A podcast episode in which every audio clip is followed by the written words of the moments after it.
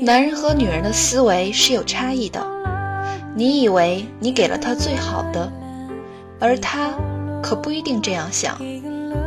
为了来之不易的爱情与我们苦苦等候的他，我们应该学习一些恋爱技巧。这里是妖精教你谈恋爱，用最简单直白的方式告诉你他是怎么想的。我们每周三下午更新。大家记得收听哟。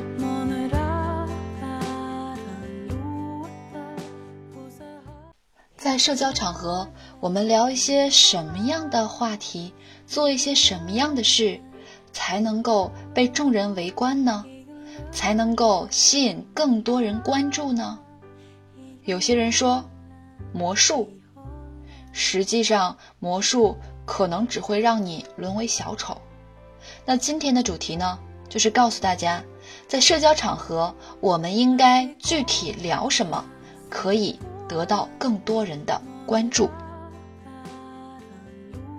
有些人认为变魔术会获得群体中的高价值，实际上你在群体中变魔术可能会沦为小丑。不是魔术不对，而是你选择的场景不对。魔术呢，适合在不熟悉的时候、人少的时候展示，可以拉近你和朋友之间的距离，也可以让女人觉得你是一个有趣的男人。女人是不能在男人面前变魔术的，请各位小公主们一定要注意啊！也不能在群体中变，只能在超级好的闺蜜面前变，请记住你的淑女身份。那么魔术。可以怎么变呢？魔术呀，可以在小范围，比如说在 KTV 唱歌的时候，你周围有那么两三个人，然后你变一个魔术，这个是可以的。或者是说，男人跟女人在玩骰子的时候，你对着你心仪的女生去变一下，这也是可以的。那女生呢，也可以在单独的情况下给一个男生变一些小的魔术，也是可以的。切记，千万不要在众人面前去变魔术，这样的话你就会沦为小丑。所以大家在变魔术的时候呢，要在小范围的地方去变，一定要注意这个场合，场合一定要是这样的，否则在。群体当中，你也会感受到很多的社交压力，也会让你变得很不自然。这样呢，不仅不能够得到高价值的赏识，反倒会让人觉得你有点低价值。那么，怎样可以在社交群体中脱颖而出呢？聊天，聊什么可以在社交群体中迅速被围观呢？从社会属性来说，人类是需要被认可的、被赞同的。人类同时呢，也是虚荣的。无论男女，这是人类的天性。如果你说出一些高大上的话题之后，人类会为了把自己划入高大上的范围，就会认同你的话题，赞同你的话题，通过这样的行为来证明自己也是高大上的。在这里，我想说一下。任何的高大上呢，它都是具有一定的相对性的。那在呃很多服务员面前，经理就是高大上的；在很多经理面前，总经理就是高大上的。总之，任何的话题和任何的人，它都是具有相对性的。那么我接下来说的这几个聊天话题呢，适合什么样的人呢？二十三到三十岁之间，有一定的经济基础，大城市的群居男女，在相对安静的环境下进行以下话题的探讨。那注意啊，无论你在什么样的聚会，围着你的人呢都是有限的，不用吸引所有人的目光，你只需要吸引周围的三五个人就够了。第一类话题，理财类话题。不知道从什么时候开始，我们进入到了一个全民的理财的一种环境。很多人见面的时候都会聊：“哎，你股票怎么样？哎，你那个最近有什么好的这个理财的项目，哎，花旗银行的那个不错，哎，这个银行的那个不错，哎，你现在通过什么方式理财？大家好像都对这个话题特别的热衷，特别的感兴趣，所以但凡懂一点这方面知识的人呢，就会被别人围观。你提供一定的知识，就会被别人围观，因为大家都会去问。那千万呢，不要用你的月薪低来给自己找借口。月薪多低的人都可以去理财，支付宝还才一百块钱起售呢，对吧？所以懂得理财的男人要比月光的男人更加有吸引力。那有的人就说了，老师，我股票前一段时间做的挺好的，那我也不能直接晒上去啊，我应该怎么做这个呀？这个问题呢是这样的，你在朋友圈呢要注意。对你的这个股票账户啊，你可以进行一定的展示，对这个感兴趣的人自然会跟你探讨这个问题。那股票的所有的交易记录呢，不能直接贴在微信朋友圈上，这个呢跟房产证、跟车牌照呢是一样的，会有很多人骂你。如果你这样贴的话，那我们应该怎么贴呢？我们可以贴某一部分，然后上面呢，请记住这个话呢是很重要的。然后就说，在暴跌的时候，大家都不敢买，但是我买了，买完之后，享受到了它几倍的利润，然后就会有人，好多人，因为我试过，因为好多人就会，呃，给你评论，哎，你买的什么？你买的什么？你下次有这样的机会告诉我呗。就很多你可能平时不是特别联系的人，他也会跳出来跟你去产生这样的联系。所以在群体中，如果你给别人提供了一定的价值，你是。别人是愿意去围观你的。第二类话题，嗯，比如说，我们可以去聊一些商业模式。当然，你不能在所有的创业者人的面前去聊这个，因为你很可能会聊的没有人家好。所以，一定要在嗯平时不怎么接触商业模式的人面前去聊这个商业模式。那商业聊商业模式怎么聊呢？比如说之前呢，我在大连的时候看到大连的很多地方都有卖一个水果盒的，这个盒这个水果盒里边呢有什么西瓜呀、哈密瓜呀、小西红柿啊，反正挺多水果的。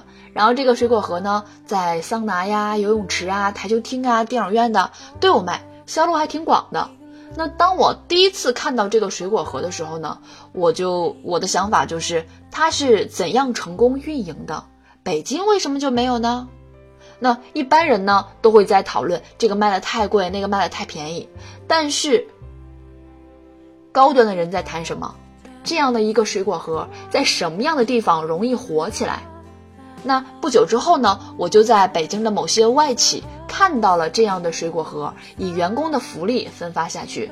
但是一直都没有看到这种水果盒出现在北京的嗯超市呀。电影院呐，就一直都没有看到，所以这个呢，就是一个运营模式。当然了，很多人呢，有的时候是听不懂的，所以你不需要一定要让他听懂。尤其是男人在跟女人讲这些的时候，你不一定要让他听懂，因为他听懂了就不会仰慕你。大家还记得吗？我说的，如果你想让一个女人爱上你，首先要让她仰慕你，然后是兴奋、性依赖。所以没有仰慕，后面的就都变成零。所以有的时候我们需要去聊一些看似高大上、女人听不懂的一些话题。当然，女生聊这些话题呢也是不错的，这样有很多男生呢就会觉得，哎，这姑娘想法还挺深的。她不仅仅只是漂亮而已。当然，这个话题的选择呢，呃，也要有所筛选。比如说，如果你要聊周易的话，就很多人就会觉得，哎呀，好枯燥啊。所以这话题呢，要有一个这样的筛选。再有一个呢，就是如果你发现他这个对这个话题不感兴趣的话，要及时的，呃，切断，因为聊得短啊，他可以对你产生仰慕的感觉；如果你聊的时间长了，他就会觉得哎呀，好无聊啊。所以这个话题的分割比例呢，也是非常非常重要的。那再比如说呢，冬天呢，好多人都会去滑雪，有些朋友呢喜欢去呃长白山。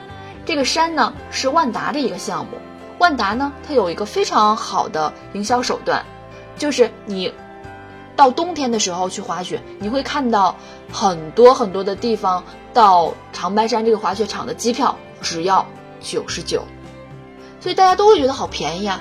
于是大家呢就都会蜂拥而至。但你知道吗？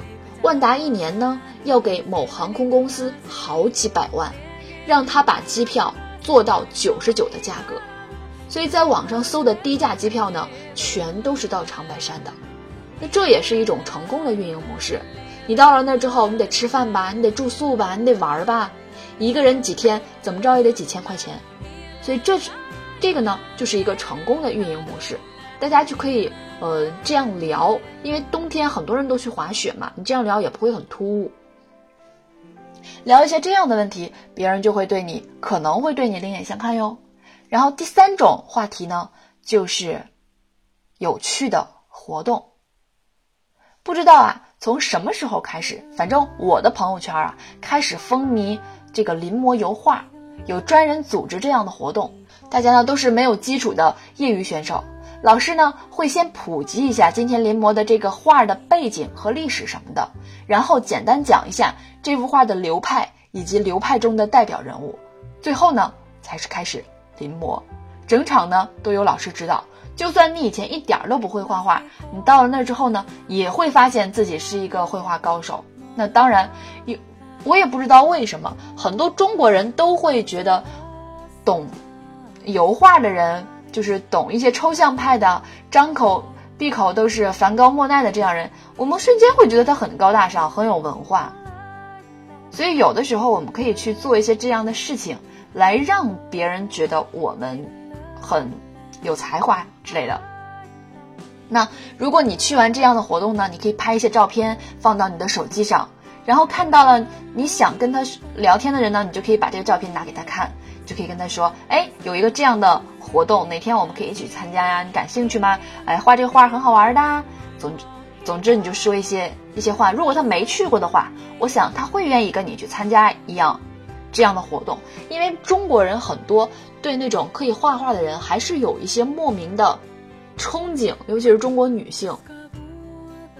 有再一个就是这个东西呢，刚开始流行，并不是周围所有人都去画过，所以呢，你就可以带你周围的人去尝试这个，然后你当你说出这个活动的时候，也会被围观。因为所有人都不会拒绝一个可以给他生活带来一些乐趣的人。当然，现在呢，不仅有这种呃画的油画，还有做银饰的、做首饰的、唐卡的、手工皂的，还有做饼干的、提拉米苏的等等等等，还有什么更高端的品鉴红酒之类的，特别多这样类型的一些活动。所以大家呢，可以多去尝试一些这样的活动，然后就可以在你的。朋友圈当中去展现这方面的有趣的活动，也可以在社交场合呢，把你参加过这些活动的照片呢，跟大家分享一下，这样你就会把自己包装成一个有趣的人了。谁又能抗拒给自己生活带来乐趣的人呢？好了，今天的内容呢就是这些，希望可以给你带来一些启发。喜欢我要记得打赏哟。